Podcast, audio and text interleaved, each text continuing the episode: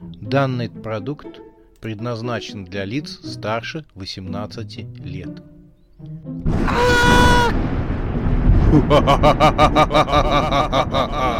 Пощекочи, нервишки.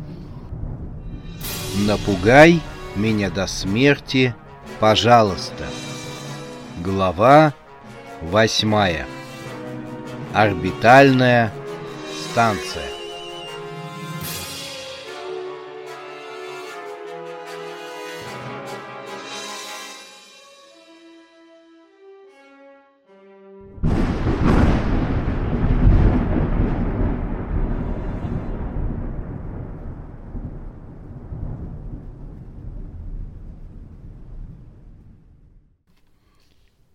Сегодня.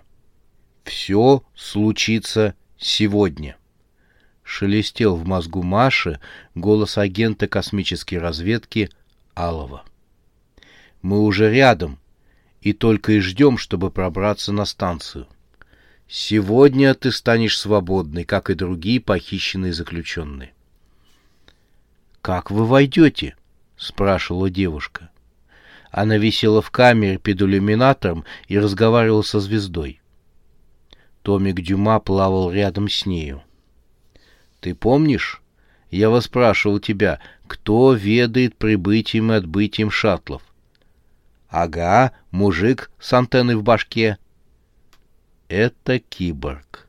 Чтобы шаттлы могли взлетать и приземляться, силовое поле станции должно быть отключено. Этот мужик и ведает отключением силового поля. Поняла.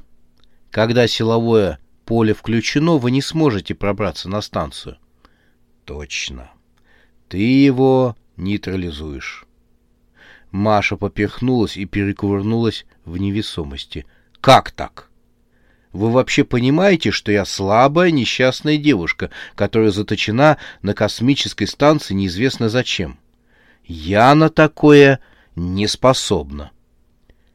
Тихо. Все мы способны на многое, но не знаем, на что именно. Ну, я ведь это за мир во всем мире, там против насилия всякого такого. Маша, все люди хорошие.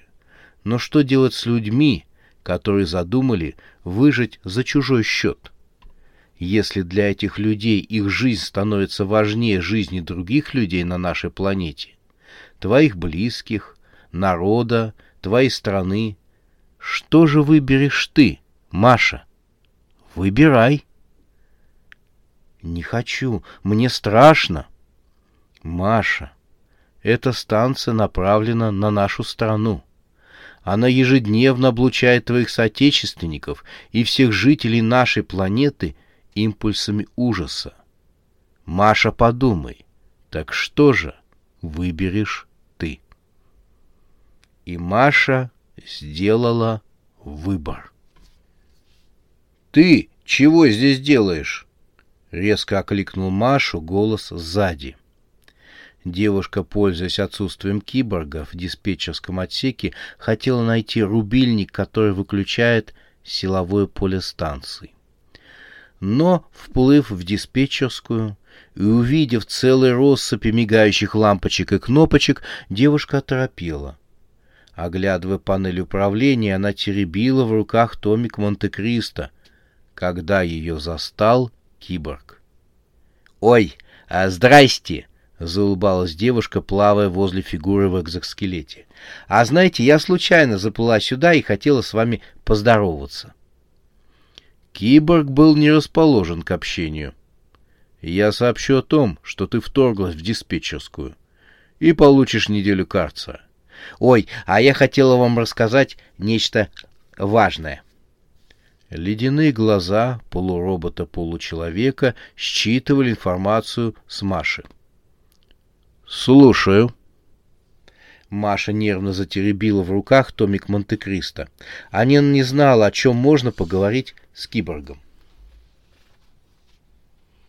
При этом она вспомнила, что телепатический голос предупреждал, что на киборгов может подействовать парадоксальные истории.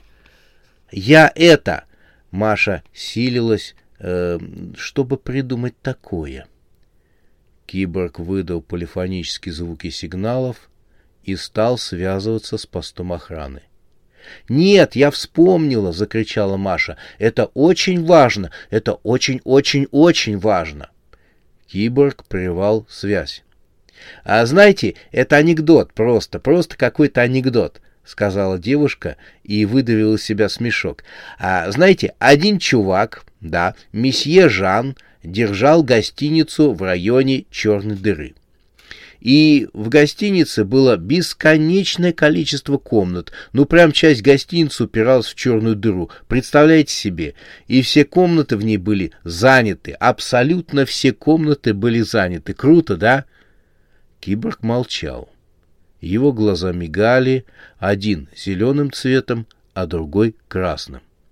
И вот в эту самую гостиницу приезжает посетитель, доктор-стоматолог. Любите стоматологов? Ну, нет так нет, я тоже э, не люблю стоматологов. Так вот, приезжает он с женой. Кто только ездит в гостиницу с женой, ну, только вот такой стоматолог, наверное. Так вот, приехал с толстой бабищей своей женой и просит у месье Жана комнату. Как думаете, что сделал месье Жан? Киборг хранил гробовое молчание. Маша не стала ждать ответа и сказала сама он взял и попросил всех постояльцев переселиться в комнаты с номером на единицу больше и поселил стоматолога с его бабищей в первый номер. Здорово, да? Глаза киборга мигали. Между тем киборг задумался. Маша, решив, что тот заинтересовался проблемой, продолжила. А потом приезжает в эту самую гостиницу сразу восемь пар и тоже требует расселить их в номер. Сразу восемь пар. У них там, э, наверное, съезд свингеров. Так поступил как же месье Жан в этом случае? Маша заметила, что кибер нахмурился сильнее. «Верно вы думаете», — сказала девушка, словно киборг действительно что-то ей сказал. Он велел отселиться всем жильцам гостиницы в комнаты, номера которых на восемь больше тех, в которых они сейчас проживают. Вы молодец, угадали. У киборга между бровями глубоким ущельем пролегла морщина. Расценив появление этой морщины как хороший знак, девушка продолжила. А на следующий день в гостиницу пожаловало бесконечное число гостей. Свингером оказалось мало участников, представляете себе? Что же сделал месье Жан в этом случае? Как он расселил гостей, если все места в гостинице уже заняты? Киборг задумался. Глаза мигали — Морщина между бровями врезалась в череп настолько, что, казалось, кость лопнет. «Ага, не знаете!» — закричала Маша. Он велел всем жильцам переселиться в комнаты, номера которых в два раза больше тех, которые они занимают. Прикольно, да? То есть все старые жильцы оказались в комнатах с четными номерами, а новых он расселил в комнаты с нечетными номерами. Здорово, да? Киборг долго молчал, а затем спросил. «И чего?» Улыбка спала с лица девушки. «Ну, как бы вроде все», — ответила она. «Бред», — ответил киборг. «Я свяжусь с постом охраны, и тебя отведут в карцер». Киборг повернулся спиной к девушке. Послышались полифонические звуки набора телефонного номера. Девушка заметалась. Сейчас ее уведут в карцер, и освобождение будет сорвано. Вне себя от отчаяния она ударила по антенне киборга томиком Дюма, но киборг ловко повернулся в невесомости и перехватил руку девушки с книжкой. Этого делать нельзя, — сказал он. — Получишь еще неделю карцера. Девушка замерла под его холодными глазами. — Это конец, — подумала она. И тут она заметила, как глаза киборга вдруг дрогнули. Сам киборг вдруг остолбенел, Брови его взлетели вверх, как у человека, которого внезапно озарила мысль. «Я понял!» — вдруг закричал он. «Бесконечное количество комнат! Комнат же бесконечное количество!» Он стал хохотать и настолько увлекся, что даже отпустил Машу. Девушка отплыла на расстояние и стала с беспокойством смотреть на киборга. Через минуту смеха он стал покрываться синими искрами, а из ушей стал валить дым. Маша почувствовала запах, словно сгорела проводка. Киборг дернулся и сгорел. Его антенна опала и безвольно повисла в невесомости. Девушка поглядела на тело киборга, раскинувшего руки и ноги. Оно неспешно вращалось вокруг оси. «Доходит, как до жирафа», — пробурчала она. И тут послышались звуки сирены. Сирена звучала по всей космической станции. Множество спутников облепили космическую станцию и пробурили защитную обшивку. В диспетчерскую, ловко работая лапами, вплыла овчарка и знакомый голос в голове Маши проговорил. «Молодец, Маша! Мы гордимся тобой!» Девушка уставилась на собаку. Овчарка в ответ посмотрел на нее, наклонив голову в бок, как обычно смотрят домашние питомцы, когда ждут, когда им кинут мячик или пойдут гулять. «Профессор Павлов», — представилась овчарка. «Павлов Назар Сергеевич, полковник космической разведки. Пусть вас не смущает мой внешний вид. Это вынужденная операция. Мой мозг был перенесен в черепную коробку овчарки. Сейчас нужно ввести пару команд в бортовой компьютер станции. Овчарка подплыла к пульту управления и нажала лапой пару клавишей. Затем она подплыла к девушке. Теперь все в порядке. Захват вражеской станции идет полным ходом. Девушка была в ступоре. Собака. Со мной общается собака телепатически. Кто в это поверит? Профессор Павлов помотал головой. А вы что думали? В космос запускали неразумных собак? Нет, то были собаки с мозгами ученых. Так лучше выживать в экстремальных условиях. Теперь оставлю тебя ненадолго. Побудешь здесь. Аллы включил реактивный ранец, закрепленный на его спине, и быстро вылетел из диспетчерской. Маша осталась одна. Правда, ненадолго. Ее схватили сзади чьи-то руки, она успела увидеть рекламную улыбку человека, тащившего ее в шаттл. Нет, ты сейчас на вес золота, крошка.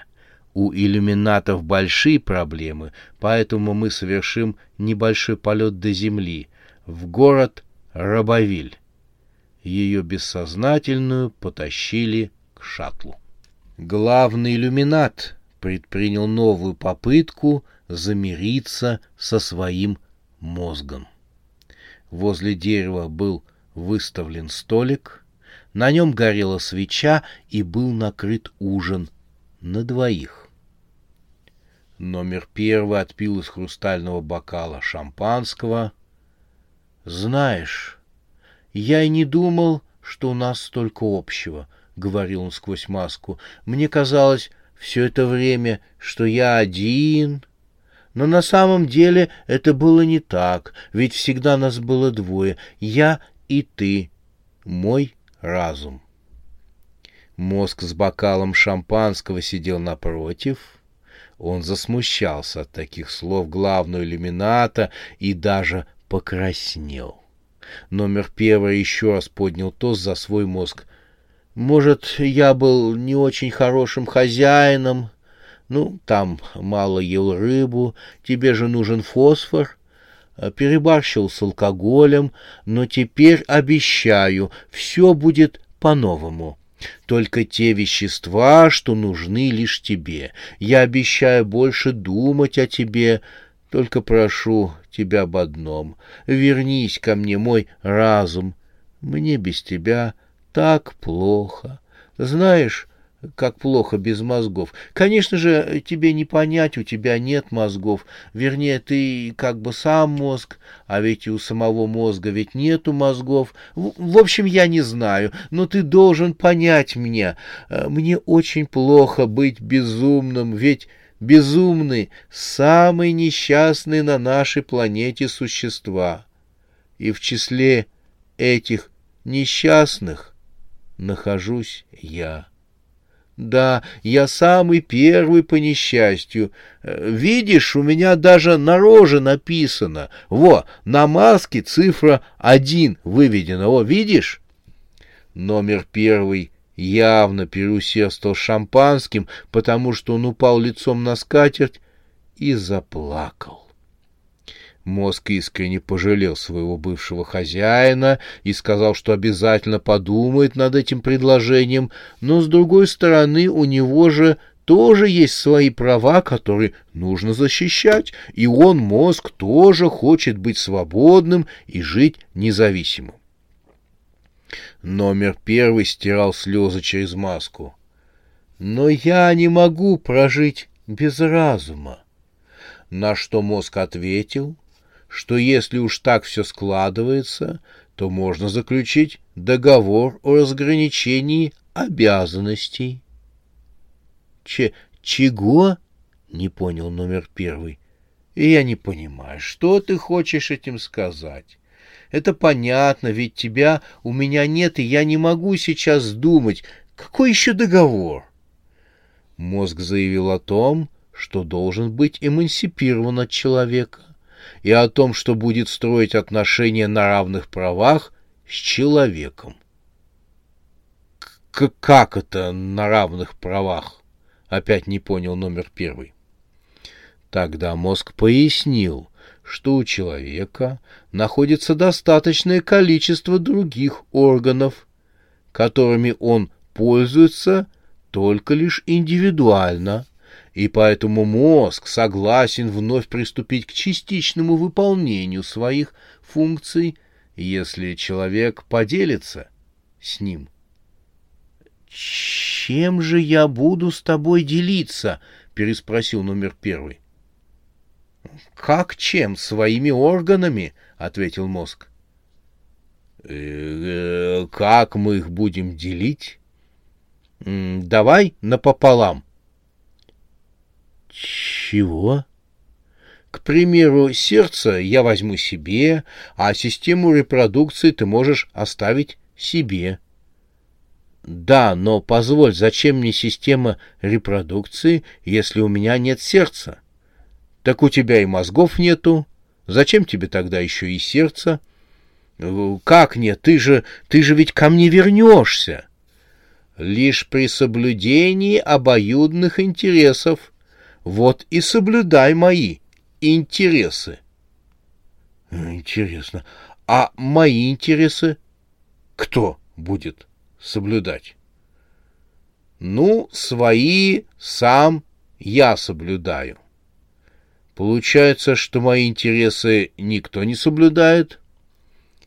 Повторюсь, мы действуем в рамках обоюдных интересов. Я же не виноват, что твои интересы никто не хочет соблюдать. Возможно, эта причина кроется в годах тирании и в годах рабства. Чего рабства? Моего, конечно. Поэтому с тебя еще и компенсация причитается. Давай сразу мне сердце и печень, а хотя печень у тебя не очень. Лучше давай сердце и зрение. В общем, сошлись они на одной руке и одном глазе.